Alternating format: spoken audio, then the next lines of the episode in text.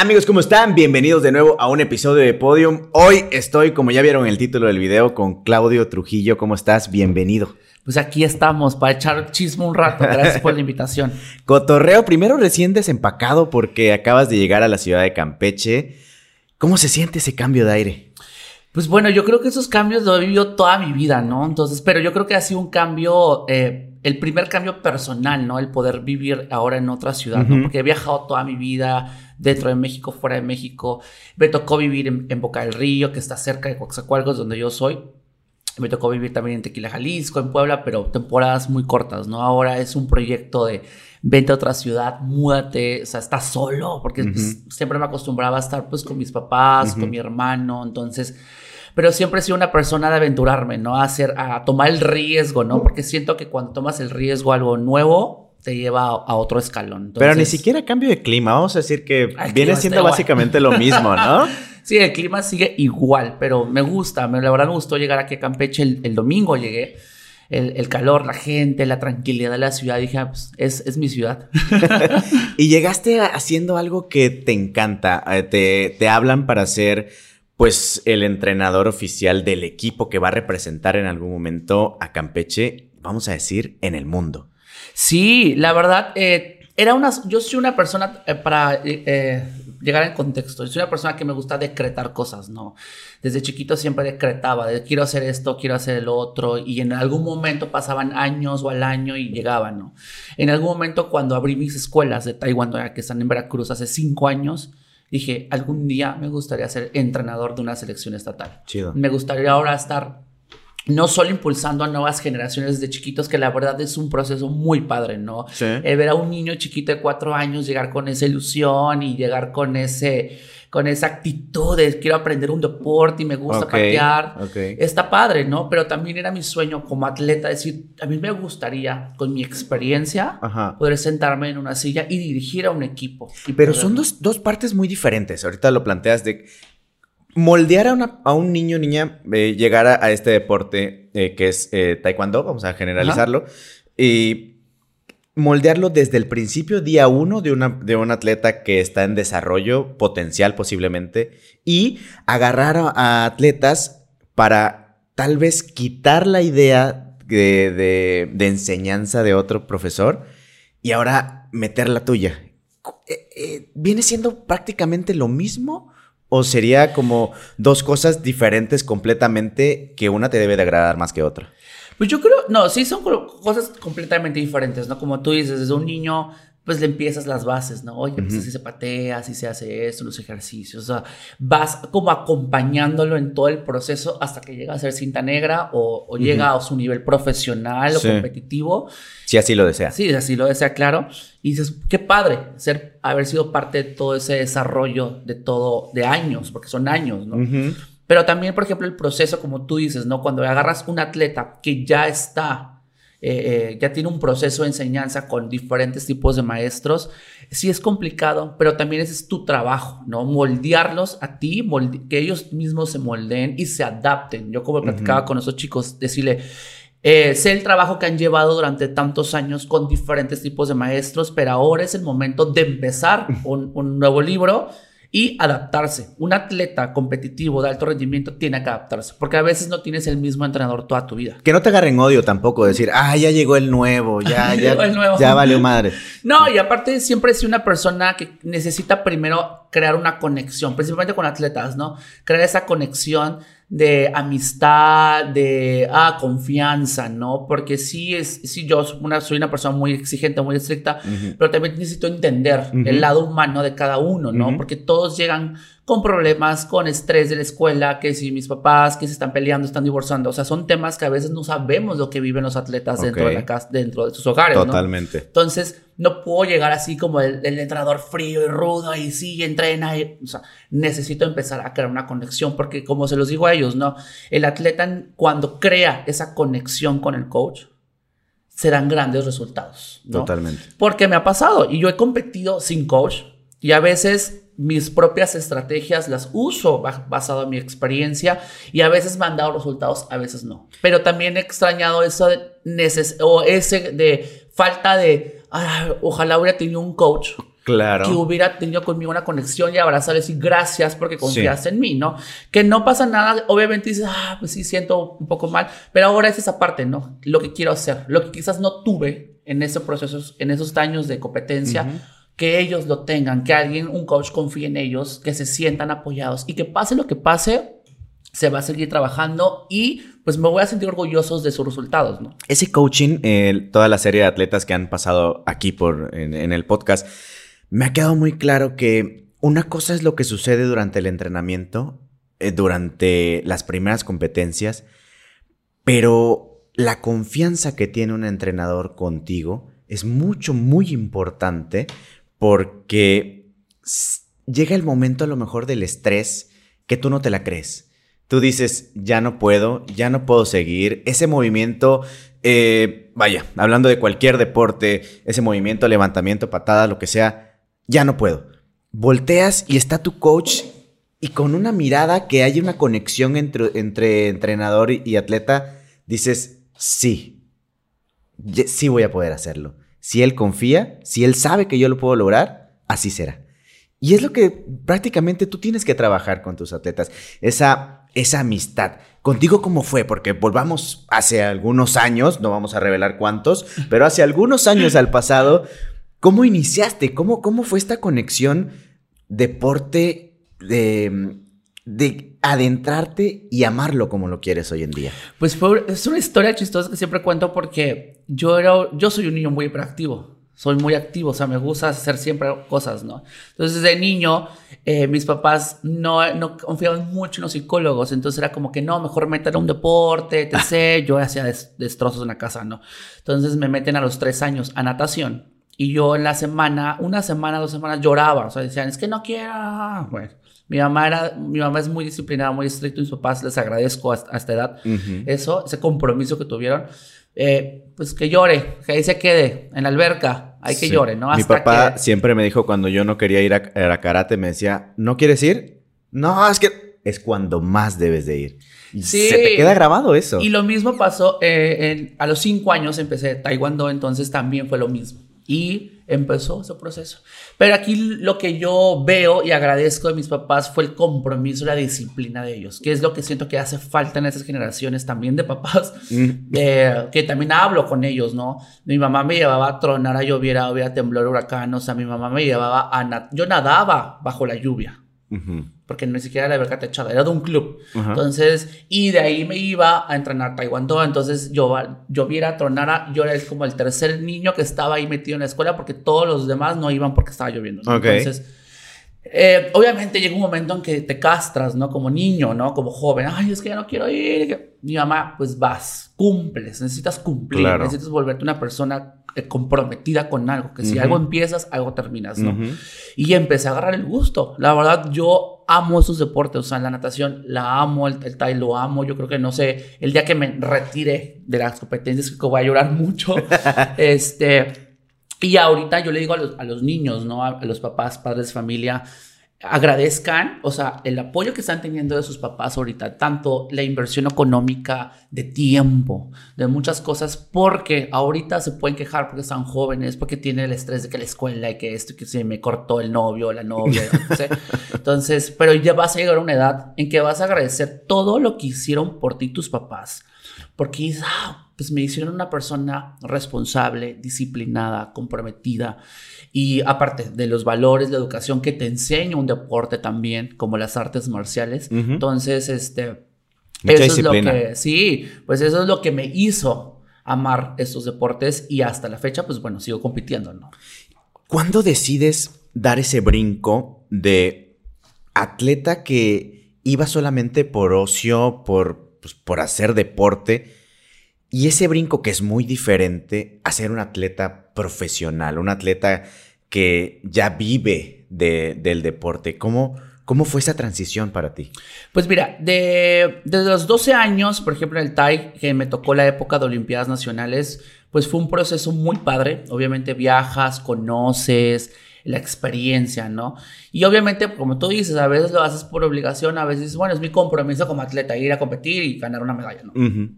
Y este, pero yo creo que ese, ese proceso de empezar a vivir del deporte, de también de sentirlo con más pasión, fue hace cinco años. Yo, bueno, más de cinco o seis años, fue a partir del 2017, porque yo hice una pausa competitiva cuando estudié en la universidad. Ok. Entonces yo me salgo de competir a los, en el 2010-11. Eh, le digo a mis papás, ya no quiero. O sea, necesito salir, conocer, o sea, disfrutar, ir a bailar, o sea, hacer otro tipo de cosas. Y en ese trayecto me dedico a hacer otras cosas, ¿no? En su momento fue política juvenil, medios de comunicación, hacer otro, este tipo de cosas y estudiar mi carrera, que soy arquitecto, ¿no? Entonces, pero en 2017, un año antes, pues me pasa un suceso en Boca del Río, eh, me drogan en un taxi, me tiran en una carretera. Entonces, este, fue como el 20, ¿no? Que me mandó Dios la vida, no sé. Entonces, que me, regreso a Cuaxa y obviamente ahí empieza ese proceso, ¿no? De qué, está, qué estoy haciendo en mi vida. O sea, esos cinco o seis años de carrera, me dediqué a otras cosas, a, a, vivir la vida loca, o sea, que quizás no había vivido en su momento, ¿no? Porque obviamente tú sabes, la vida de un atleta desde chiquito pierdes fiestas, piñatas, 15 años, imagínate. Todo. Todo. yo iba a la primaria, inglés, a catecismo, a oratoria, y luego entrenaba y luego natación, y los fines de semana vete a Boca del Río, cinco horas, viaje y regreso, y vuelvo. Lunes la misma rutina. Entonces, obviamente llega un momento en que te, que te hartas, ¿no? dices, necesito descansar, necesito pues, conocer otras cosas, necesito disfrutar mi juventud o la, la, que no tuve en su momento, ¿no? Claro. Entonces, llega esta, este 20 en la vida y... Pero ¿cómo fue? Qué cabrón, porque llega... Eh, o sea, ahorita lo dijiste así como que... listo, me drogaron, me tiraron y ya seguí, me levanté, llegué a casa de mis papás y listo. Pero qué cabrón ese momento, ¿no? Sí, pero yo me voy a, eh, eh, rápido, ¿no? Yo me voy a, Veracruz, a Boca del Río a trabajar de arquitecto. Yo esos años trabajaba ya en despachos, en obras, en tema arquitectura. Entonces me voy a un despacho de arquitectos a Boca del Río. viví un año en Boca. Y obviamente, pues en una de las salidas, nunca me di cuenta en el taxi que agarré que había otra persona, ¿no? Entonces, en ese momento, pues hacen ese tipo de acciones, me avientan, no sé qué me aventaron, la verdad, me drogan y yo la despierto en una carretera. Con pistola, me quitaron toda la ropa, o sea, todo, todo, todo. Entonces, obviamente, eh, doy gracias a Dios porque mi papá estaba en esa semana, había ido a Boca del Río, entonces, pues tuve la confianza de llegar al departamento. ¿Pero que pidieron un rescate o solamente No, o sea, nada más fue un asalto. Y, era, y es muy común en, en, en Veracruz. Ah. Ah, ok. Es muy común, pero era la primera vez que a mí me ha pasado. Entonces, este, pues llego, obviamente al DEPA, pues obviamente, ya sabes, la preocupación de mis papás, la regañiza también, y me regreso a Coaxa, ¿no? Entonces, empiezo a trabajar en Coaxa en otras cosas, eh, fui gerente de un antro de un amigo, y obviamente yo dije, pasaron 10 meses, te puedo decir, que yo dije, eso es, no, eso es lo que no quiero en mi vida. O sea, ¿por qué estoy viviendo esto? O sea, sí está padre, pero ya lo viví. Pero eso es lo que, lo que quiero para mí. O sea, yo me hablaba, o sea, era como que, Claudio, eso es lo que Neta, quieres. Sí, ajá. Entonces, ahí es donde doy el siguiente paso y abro mi primera escuela de Taekwondo. Y ahí empezó el, el nuevo libro de Claudio Trujillo, ¿no? Porque era, quiero regresar a competir extraño. Yo soñaba, tenía pesadillas. Yo tenía pesadillas de que yo estaba ahí entrenando Taiwán. Entonces decía, ya quiero regresar, ya quiero regresar, y voy a regresar a competir. Y a veces ahí empezaban las críticas, ¿no? Cuando los famosos haters, ¿no? Entonces, cuando regreso, abro mi escuela y regreso a entrenar y regreso a mi primera competencia, era como que, pero ¿por qué compites otra vez? Ya estás grande, ¿no? ¿Cuántos años tenías? Ay, te puedo decir 23, 24 años, imagínate. Joven, pero para el deporte ya estás grande. Es relativamente, ¿no? O sea, entonces, pero la gente así de, pero ¿por qué? O sea, ya estás grande, tienes 23 años. Y yo, pero tengo 23 años, no tengo 50, ¿no? este, que aún así hay atletas que compiten a los 50 años, ¿no? Y mis respetos, la verdad. Entonces, fue un proceso del 2017 al 2018, dos años entre ataques, críticas, el de si tiro la toalla o no tiro la toalla, o, o tienen razón, ya estoy grande para el deporte, o sea, etc. Que empiezas a encontrar todo ese tipo de, de cosas que no sabes qué hacer. Y entre mi escuela que iba avanzando poco a poco, dije, bueno, pues entonces me dedico a, nada más a enseñar, ¿no? Pero, pero algo decía en mí, quiero regresar a competir, necesito regresar a competir, necesito cumplir ese ciclo que en el 2007 no se dio de ir al campeonato mundial, que me quedé en la clasificatoria en el tercer lugar. Quiero buscarlo, ¿no? No sé cuánto tiempo me cueste, pero lo tengo que hacer. Entonces, eh, me topo una persona, Ili Contreras, que fue medallista mundial de karate allá en Veracruz, y me dice, Claudio, esa sí es la vida del deporte, así es la vida profesionista. O sea, va a haber gente que te va a atacar, gente que te va a criticar, gente que va subiendo y te va a jalar, ¿no? Entonces... Balde de cangrejos. Sí, entonces voy a un carnaval en Coaxa, en el palco del alcalde, y me topo una persona, un empresario, y platicando, ¿no? O sea, me dice, pues bueno, yo soy el dueño de la Ford, y me gustaría patrocinarte, ¿no? Entonces, ay, pues no sé si puedo decir marcas. No, suéltate. Ah, no, este, patrocinen este podcast, sería genial, ¿eh? Sin problema. Volter, nosotros amamos Ford, la mejor marca que existe.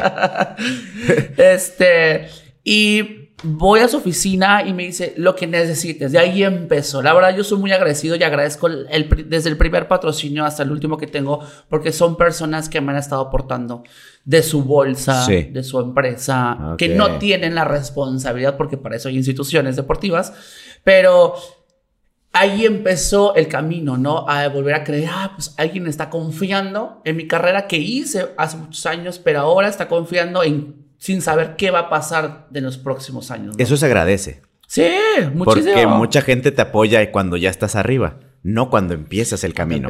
Sí, claro. Y no, muchas personas se, se unieron en ese trayecto y dijo, va, voy adelante, ¿no? Y empecé a competir en los, en los eventos nacionales. O sea, yo dije, me voy directo, o sea, me voy a los nacionales, aunque me cueste más trabajo. No, yo me quiero foguear con los mejores.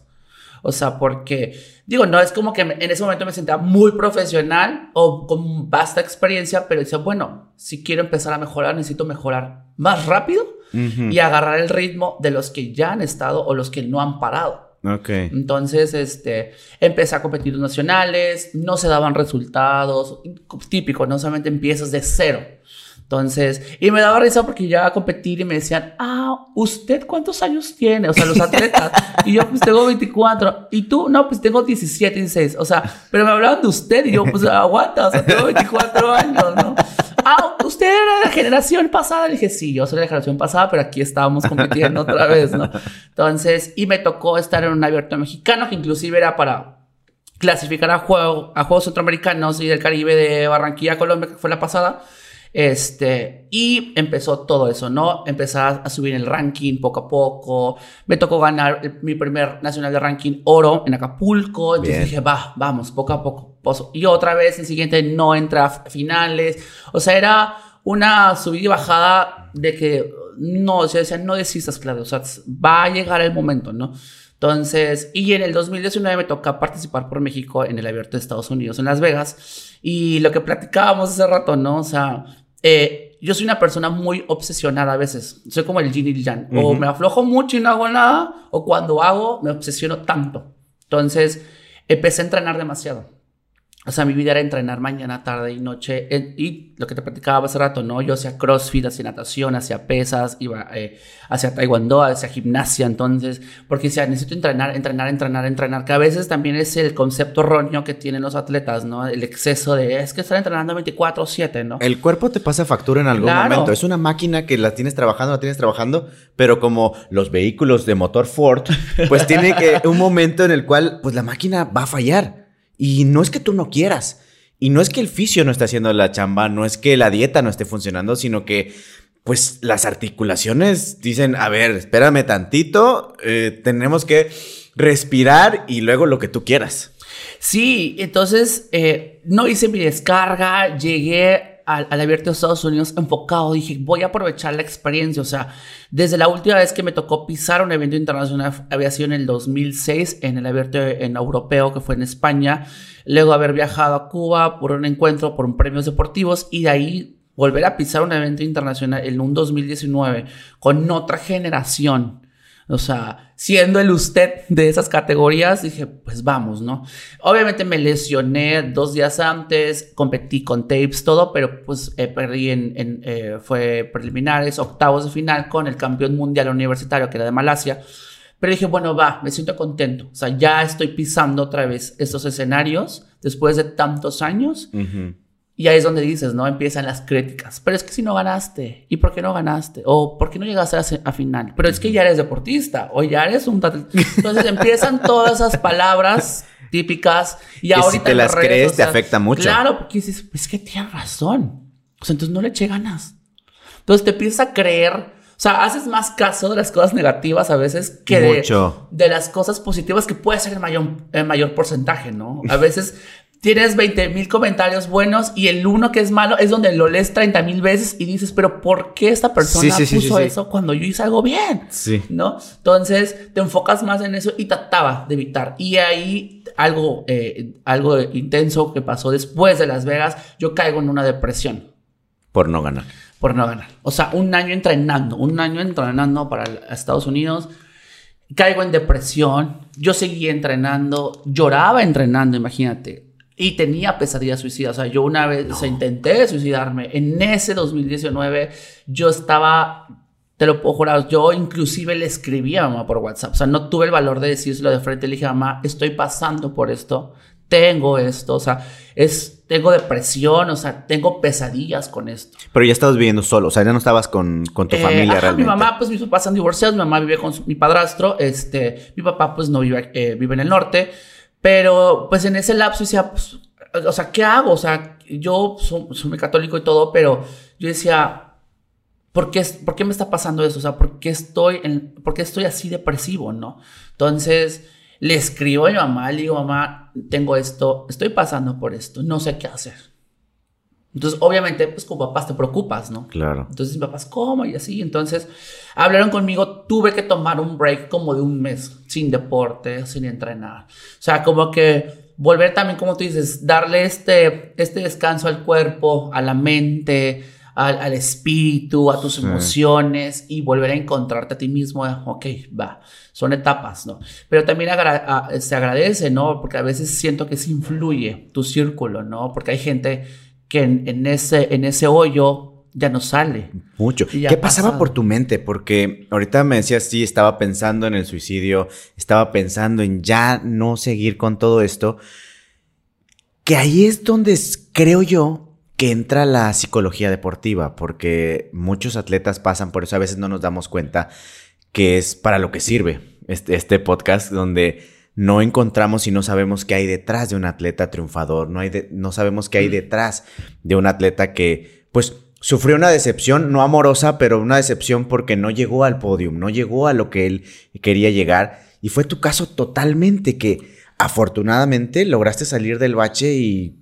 Pero, ¿cómo lo hiciste? ¿Qué, qué, qué pasó por o sea, Yo te lo cuento muy superficial, o sea, porque ya, o sea, uno lo vive y, o sea, fue un proceso complicado, o sea, entrenar, digo, llorando, llegar a mi casa, llorar escondidas, o sea, sin que mis papás se enteraran, o sea, yo creo que si ven esto, van a decir, ay, no me contaste nunca eso, pero, o sea, a veces, como tú dices, en la vida de un deportista es más complicada y más brillante de lo que se ve. Digo, sí está padre subirte a un podium como a tu podcast, de recibir la medalla, pero yo, yo siempre he dicho, detrás de cada medalla o de cada lugar hay una historia, o sea, hay un detrás de cámaras, yo digo del detrás de cámaras, ¿no?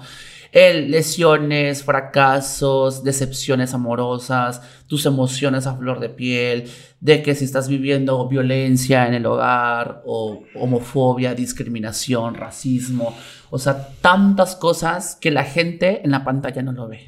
Tú te puedes parar así con la medalla y decir, ah, sí, soy campeón nacional, campeón internacional pero la gente no se da cuenta lo que hay detrás. Por eso a veces me gusta platicar esas cosas para que la gente escuche, la gente también que hace deporte diga, ah, yo también estoy pasando por lo mismo, ¿no? O yo también estoy viviendo lo mismo y es normal. Bueno, no es normal, pero es algo común, común ¿no? Algo común dentro del deporte, ¿no? Entonces, ¿Y por qué? Para, porque desgraciadamente siempre nos juzgan a nosotros como deportistas, ¿no? Es que, es que tú eres excelente y tú tienes que ser el mejor y que, eh, pero ¿por qué, porque lloras? O sea, si tú eres una persona fuerte y eres de alto rendimiento, o por qué sales de fiesta si eres un atleta, o porque, o, sea, o sea, también tenemos una vida. O Derecho a divertirte. Una, una vida, o sea, y también detrás de eso, pues hay muchas cosas, inclusive mucha inversión económica de tus papás, inclusive tuya. O sea, la gente no sabe que a veces hemos salido a la calle a botear, a tocar puertas. O sea, para buscar un apoyo y competir, ¿no? Que es hace, lo que hace un momento decías que te apoya más la gente fuera de las instituciones que deberían ser los que te apoyen o los que te ayuden en este proceso. Y ahorita me recordaste, eh, aquí en Campeche pasó, se criticó a un, a un boxeador porque salía a las calles a, a vender pescado, él es, es pescador, pero bueno, salía a vender eso para obtener recursos y poder eh, desempeñarse como boxeador. Luego una nota eh, viral a nivel nacional donde estaba parado en un semáforo, eh, boteando. ¿Qué, qué cabrón que entonces la gente que está fuera de las instituciones son las que tengan que apoyarte a lo mejor más fuerte o incluso tú mismo versus las instituciones que están dedicadas a eso y que deberían ser el centro de apoyo principal. Pues sí, pues es, México, ¿no? Eh, digo, no hay que generalizar, ¿no? Pero sí, desgraciadamente, pues hay dependencias que les corresponde, ¿no? Ese tipo de apoyos a los atletas, principalmente a los atletas que están destacando en cada estado, ¿no? En cada municipio o en el país. ¿No? Y es triste porque pues tenemos la necesidad de buscar ese tipo de apoyos. Si no hay ahí y no lo hay, entonces ¿dónde más? ¿No? Entonces ahí entra pues ese agradecimiento al menos personal mío y yo imagino que muchos deportistas lo viven también de la familia, los amigos, amigos empresarios, o sea, el salir a la calle, botear o tocar puertas y pues, oh no, no hay dinero, voy a tocar otra puerta, bueno, te puedo apoyar con tanto, entonces pues agradece, ¿no? Y qué triste que vivamos en un país eso, ¿no? Y hay, hay, una, hay una frase que dice, en este país el que triunfa en el deporte es la, la persona que tiene lana, o la que, se, o la que realmente se sabe vender como atleta, ¿no? Entonces, eso también es algo que tampoco nos enseña a nosotros como atletas, ¿no? Que es lo que comentábamos hace rato. El yo he tenido que buscar la manera de venderme como una marca, vender mi producto, soy un producto, ¿no? Y también, pues, personalmente aprender eso y negociar con marcas, marcas me buscan y pues tener esa base de patrocinios para poder seguir compitiendo, ¿no? Que también creo que eso le hace falta a este país, enseñarle a los deportistas a venderse como productos, porque al final de cuentas somos productos, ¿no? Sí. Y más en esta era de las redes sociales, ¿no? Sí, sí, sí, sí. Yo creo que eso también guió a tu parte política de estar con los jóvenes, de estar ahí talachando, brincando, apoyando, porque entiendes muy bien el concepto de ser un atleta, que un atleta no es solamente colgarse la medalla, sino un atleta es todo un proceso que hay detrás de lo que vemos y que en el camino necesitas gente y un soporte que, te ayuda. A veces, a veces descuidamos o, no confiamos mucho en, en, la política porque la gente que está ahí, pues dices, ay, no, ¿para qué le hago caso a esto? No, no. Y tú que entiendes la parte de atletas, dijiste, pues va, me voy con, la parte de la política y los apoyo desde la juventud. Sí, y, en ese tema no platicamos. Bueno, te platico, ¿no? Desde chico también dije, algún día me gustaría ser servidor público, ¿no? Me gustaría ser, estar en una silla y realmente apoyar a la gente, a los deportistas, a mi gremio de deportistas, porque sé lo que se vive lo que realmente sufrimos nosotros como atletas, ¿no? Claro. Entonces, en ese proceso me tocó participar en muchas haces nacionales, estatales, como figura o gremio del deporte, pero desgraciadamente nunca había. Desgraciadamente la mayoría, sin mencionar colores, era mucho bluff bluff político, ¿no? Entonces, y en el 2000, en años de pandemia, en el 2020, igual me hacen consejero nacional del deporte por Conajo MX, pero tampoco era una sesión que dices, bueno, o sea, más imagen como trabajo, ¿no? Que le agradezco la posición, pero yo sí quería sentarme a trabajar. Yo ya había creado un equipo con gente profesional, con un fisioterapeuta en, en, CONADE, con un médico deportivo que está dentro de la Selección Nacional de Taekwondo, o sea, gente preparada y decir qué podemos hacer dentro de la pandemia para los atletas de alto rendimiento o qué podemos hacer para la sociedad. Hicimos programas, o sea, hay proyectos que nunca se vieron a la luz. Entonces, eh, de ahí, por mi trabajo como haces de altruismo, que también me ha gustado pues darle la mano a, mi, a mi pueblo, a mi ciudad, ¿no? O sea, digo, dirían por ahí, ¿no? La, la que hace la mano izquierda no la tiene que saber la otra, pero eh, me ha gustado compartir ese tipo de actos porque yo, pues ojalá la gente también lo multiplique, ¿no? Porque siempre he dicho, eh, podrás ser un gran profesionista, un gran deportista, un gran actor, un gran músico, pero ¿qué has hecho más allá? de tu profesión. O sea, es, sí, pues eres el mejor del mundo, pero ahora ¿Qué haces por tu país? ¿Qué haces por tu sociedad? O sea, hay que extenderle la mano a tu gente, ¿no? Sí, sí, sí. Y si tienes la influencia y el peso, ocúpala para ayudar a la gente. Totalmente. Entonces, me tocó inclusive ayudar. Y ahí es donde digo, todas esas experiencias, vivencias me han ayudado a madurar muchas cosas, agradecer tantas cosas.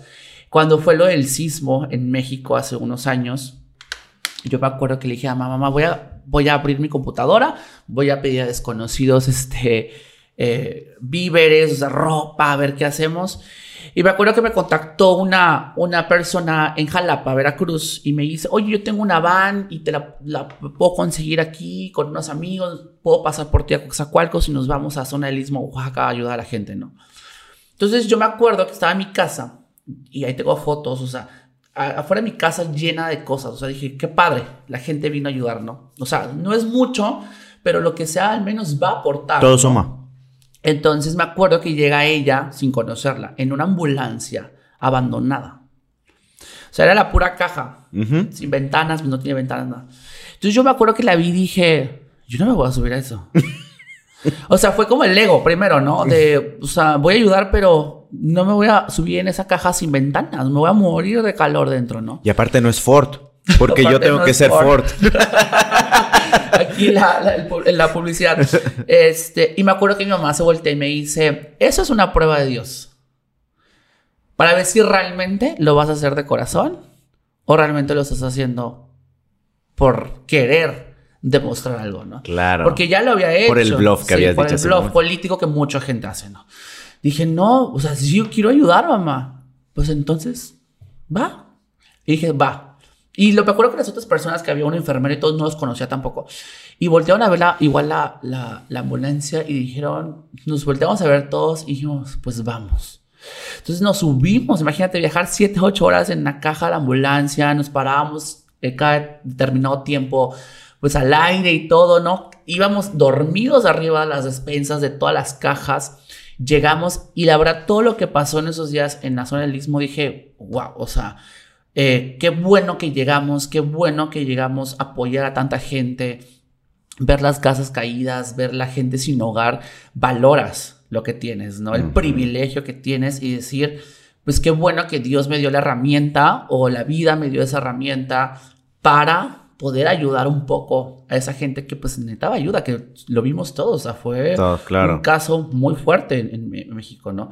Entonces, y así ha pasado, o sea, también me ha tocado vivir esas experiencias cuando explotó Clorados en Coaxacualcos, ¿no? O sea, tantos hospitales llenos de accidentados, ensangrentados, igual, me acuerdo que abrí mi computadora, pedí ayuda, oigan chicos, vamos a apoyarnos, y yo me acuerdo que me siento afuera del hospital, y había tanta gente apoyando, o sea, cada quien tenía sus, sus carpas y todo así padrísimo.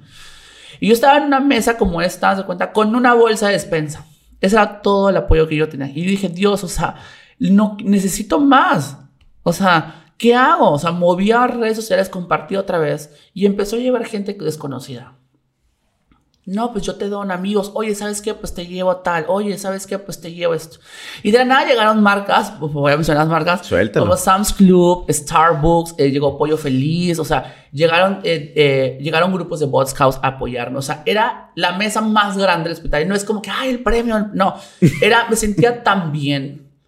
Porque había tanta comida, tanta despensa para las familias que estaban esperando a, a, a, los, a los heridos ahí dentro del hospital. Sí también tuvimos bastante comida para poder llevar a los funerales que desgraciadamente era la gente que había fallecido dentro de la explosión.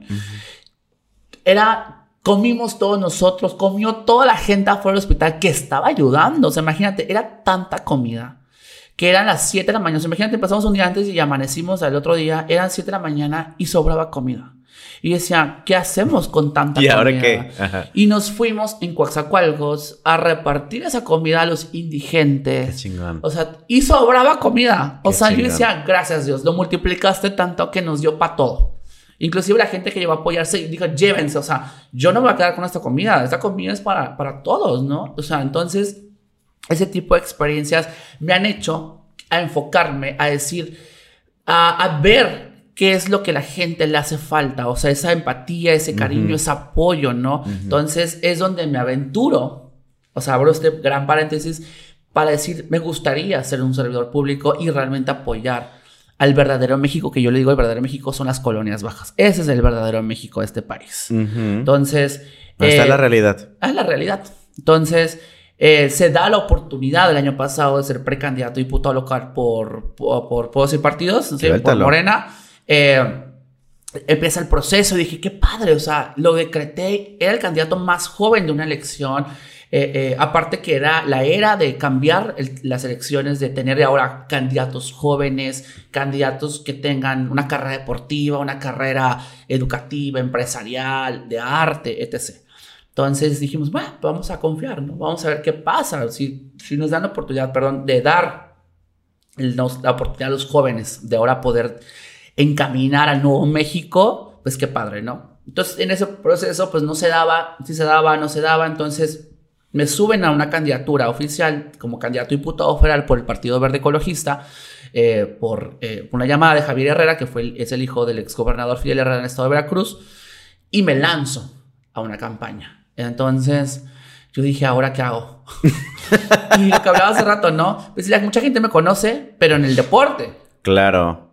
Pero. En el ah, ámbito político es otra cosa, es, otro, mundo. Es otro mundo, ¿no? O sea, necesitas tocar demasiados sectores. Principalmente el sector de adulto mayor, ¿no? Donde la gente ni siquiera tiene redes sociales. En las colonias tú sabes que, ah, pues es que mucha, mucha gente me sigue en redes sociales, pero, ajá pero ve a caminar a las colonias bajas.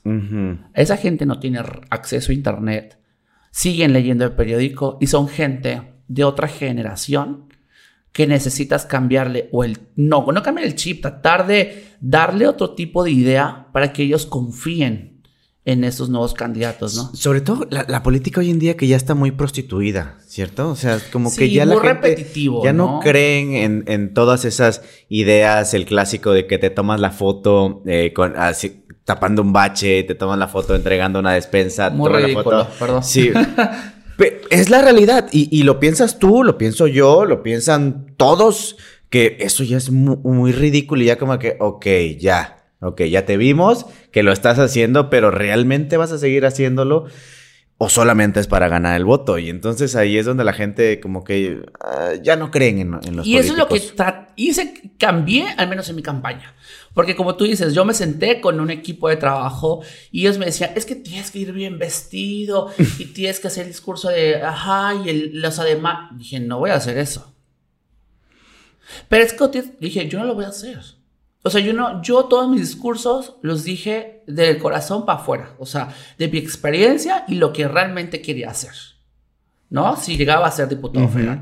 Entonces, porque muchos llegaban, inclusive eh, había eh, debates de temas de empresarial, yo sin tener experiencia quizás en muchas cosas de la Cámara de Comercio, etc., pues yo leía Sí. Y yo me sentaba a la entrevista y yo no llevaba discurso, yo no llevaba o sea, un speech marcado de, ah, este, ¿qué me preguntaste? Ah, sí te contesto, no. Me preguntabas, te contestaba. Me preguntaban de tal, te contestaba. ¿Y qué dices? O sea, que, oye, si eres una persona preparada para un puesto político, pues no necesitas de un discurso o un speech armado para contestar preguntas que debes de saber, ¿no? Entonces, discurso, ok, ¿qué necesita la colonia? O sea, yo no vengo a pantalla, entonces yo trataba de cambiar ese tipo de discurso marcado de, sí, señores, señores, y vamos a cambiar. No, o sea, eh, a ver, soy Claudio Trujillo, soy un joven común y corriente. Soy una persona que tiene la oportunidad de ser una candidatura y si tienes la confianza de que yo pueda hacer ese cambio o empezar ese cambio, pues está bien. Si no, voten por ustedes crean. Pero no se arrepientan después de que las cosas no se dieron. Eso, y no te fue como tú pensabas en ese momento. No, pero la verdad agradecí la experiencia porque me, me, di cuenta cómo es la política, o sea, es un tema complicado, ¿no? Y también el, el, decir, ah, pues me podrán conocer el deporte, pero hay gente que ni siquiera sabe quién soy yo, ¿no? Entonces, y también tienes que entender lo que está viviendo la sociedad mexicana o, o tu comunidad.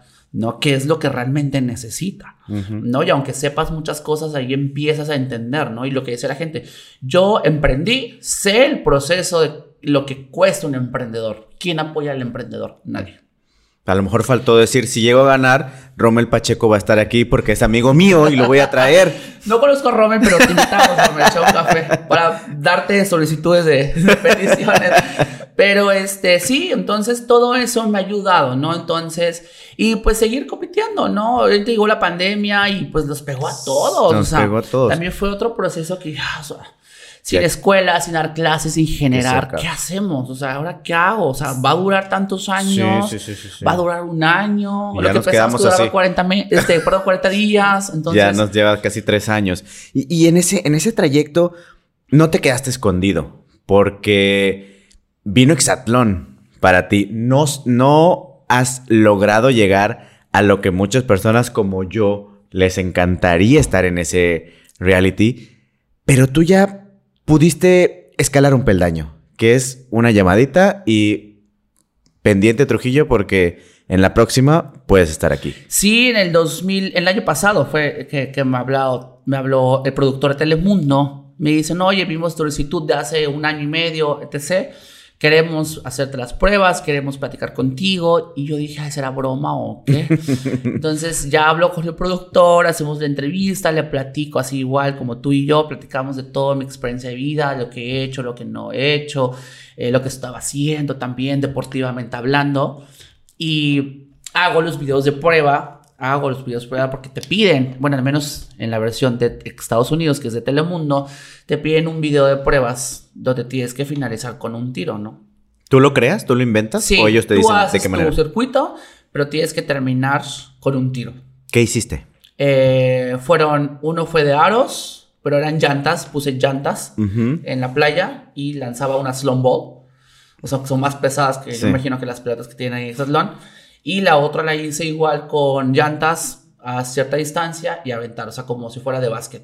Ok. Entonces, este, pero también desgraciadamente por el tema de la pandemia, por muchas cosas no se dio ya el último filtro, decir si te vienes a Exatlón, Estados Unidos, ¿no? Fíjate que me he dado cuenta que muchos, muchos mexicanos eh, los están llamando para, para Estados Unidos. Rodrigo Rome fue este. En a- esta a- a- versión hicieron, sí. jalaron a mexicanos, Sí. pero pocos de México, o sea, que viven aquí, Sí. porque la mayoría son latinos, mexicanos o de dos países que viven Creo y que están volteando a ver mucho a los latinos, ¿no? ¿Tú crees? Porque igual, eh, hace un momento decíamos eh, que Exatlón México ya no se está yendo tanto por los atletas, sino más por una influencia que tenga la gente que está ahí para los medios y seguir moviendo Pues el es un reality. reality, o sea, al final de cuentas es un reality show, ¿no? Que al menos, por ejemplo, Telemundo me di cuenta que era un poco más formal en esas cosas, ¿no? Pero yo creo que en México las televisoras les gusta el rating, ¿no? Yo le dije, a- de hecho le escribí a David Limón, le dije, yo te puedo hacer rating si quieres. en Jolet. en Jolet. Así, ¿no? Si no me saca el público, yo no me voy, ¿no? y, y eso también te, te, te hizo intentarlo en México. Sí, David, de hecho, David Limón me siguió en redes sociales después de, de, de- de que publiqué el- inclusive un TikTok donde expliqué el agradecer de la llamada y que ojalá algún día sería la oportunidad de estar en un hexatlón en Estados Unidos o aquí en México. Y pues nadie seguimos, inclusive pues se dio, pero como lo hablábamos, ¿no? O sea, necesitamos, necesitas ese peso de redes sociales para poder estar en un reality, ¿no? Que también es válido, ¿no? Al final de cuentas, las televisoras se tienen que mover ya en otro, en otro sector, que ya no, la televisión de ahorita ya no es la misma que hace 10 años. Entonces, Totalmente. Y es que hoy va, y lo platicamos hoy aquí en el, en el grupo de, de, de Es Genial Producciones, que, híjole, hoy, ¿cuántos números tiene tu red social? Y eso indica cuánto vales, quién eres, cómo te puedes mover. La gente que lo entiende y lo comprende, ¿eh? porque hay gente que solamente ve un, número muy grande y ahí queda, pero otra gente, bueno, se, se involucra más y cuántos views, cuántas compartidas, la interacción, bla, bla, bla. Pero eso te está definiendo hoy entre la sociedad. es bueno y a la vez malo. ¿Por qué? Porque hay gente con demasiados seguidores que no tienen una pizca de talento. Totalmente. La verdad.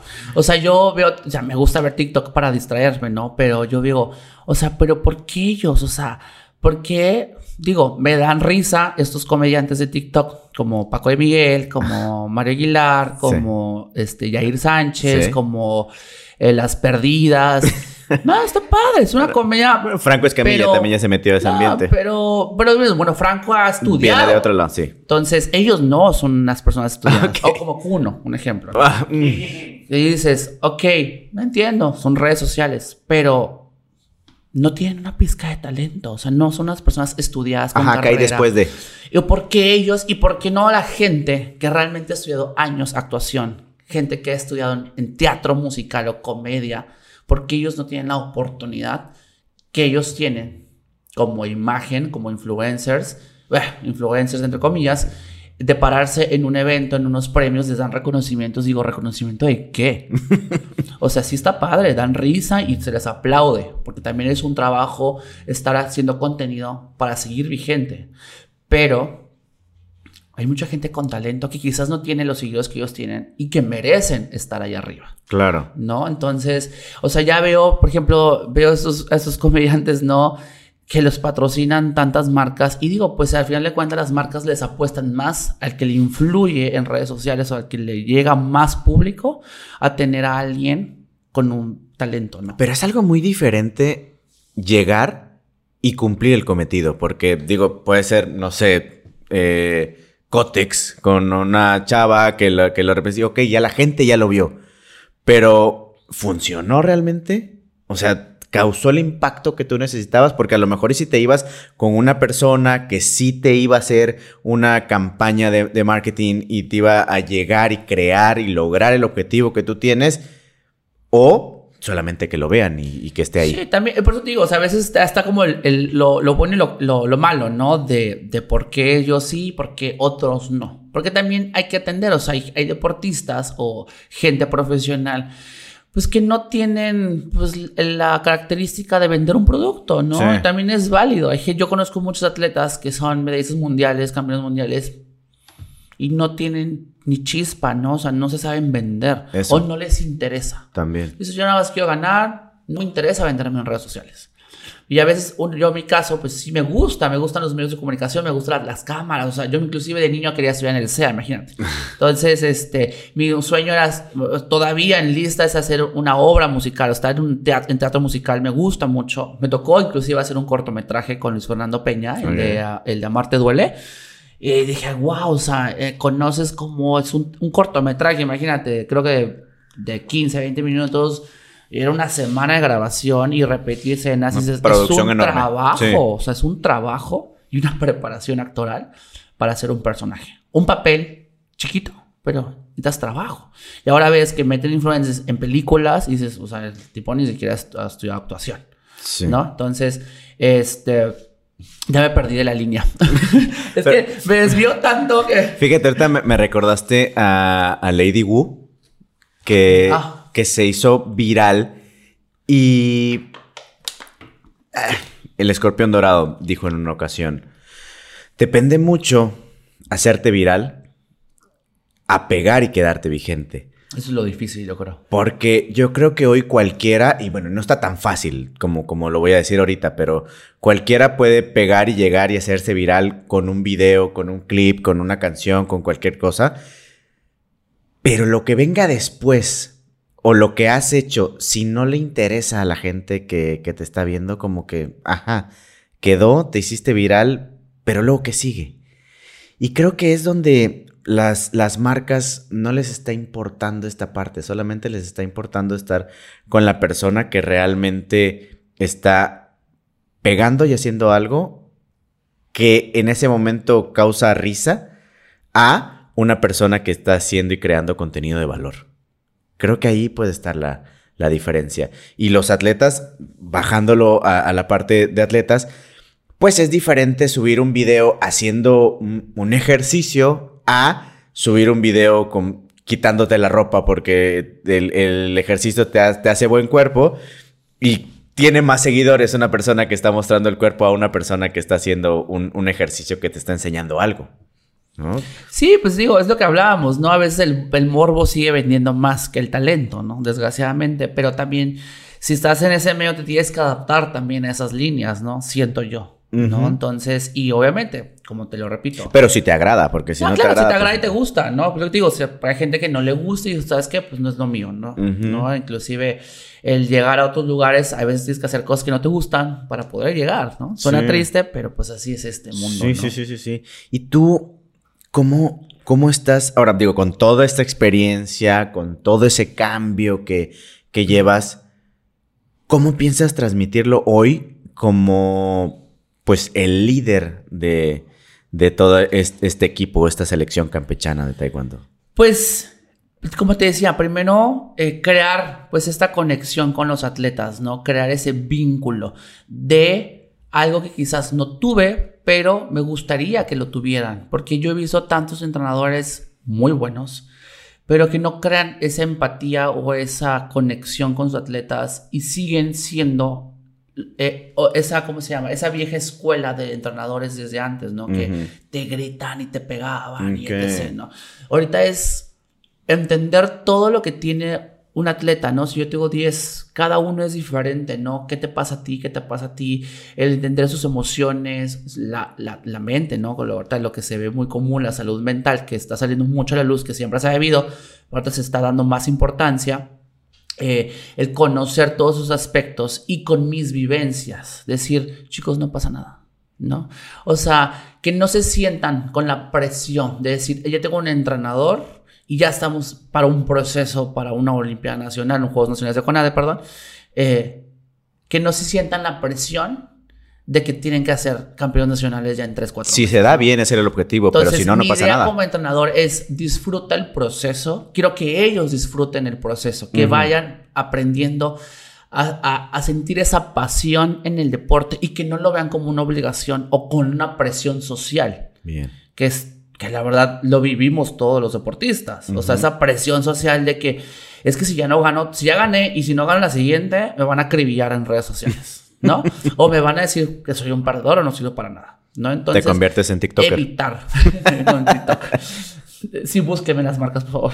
Este, evitar eso. Entonces yo quiero, quiero apostarle a ese tipo de, de proceso como entrenador. Ir, ir como en otras dinámicas y ver qué podemos lograr. Porque siento que podemos lograr cosas padres, ¿no? Cuando entiendes, igualmente también a mi edad, a los 31, eh, está, estoy con otra, otro tipo de idea, ideología y sé lo que, lo que no quiero, lo que vi, lo que está mal. O sea, ir moldeando irlos moldeando con, basado en mi experiencia y empezar a entenderlos y decirles, quiero que sean los mejores, por supuesto.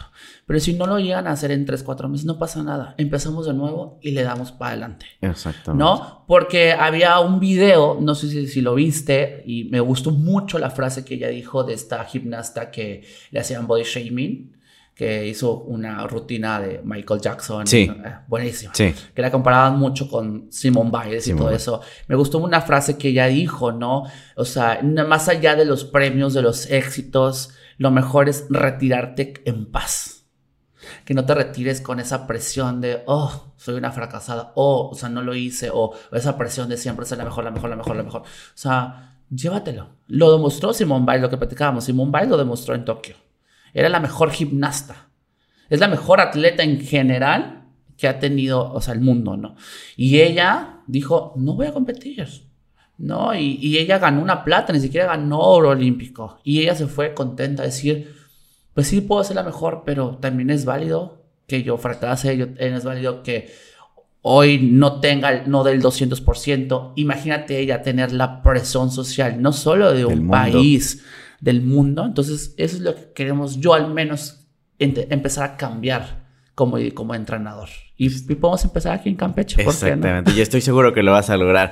Yo, pues aquí te deseo el mejor de los éxitos. Definitivamente sé que vas a regresar para grabar otro episodio. Sí, no, platicar. contando las experiencias de ahora tus nuevos alumnos, de tu nueva ciudad. Y pues, bienvenido de nuevo a Campeche.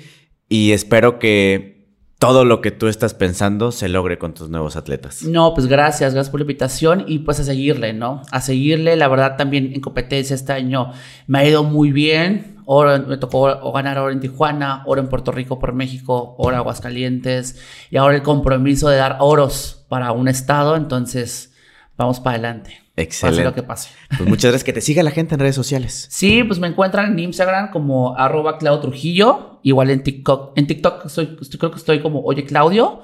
Entonces, este, ahí me pueden seguir. Perfecto. Pues muchísimas gracias, No, a Claudio. ti. y muchísimas gracias a ustedes por haber visto o escuchado este episodio. Recuerda que nos vemos o nos escuchamos la próxima semana con un episodio nuevo.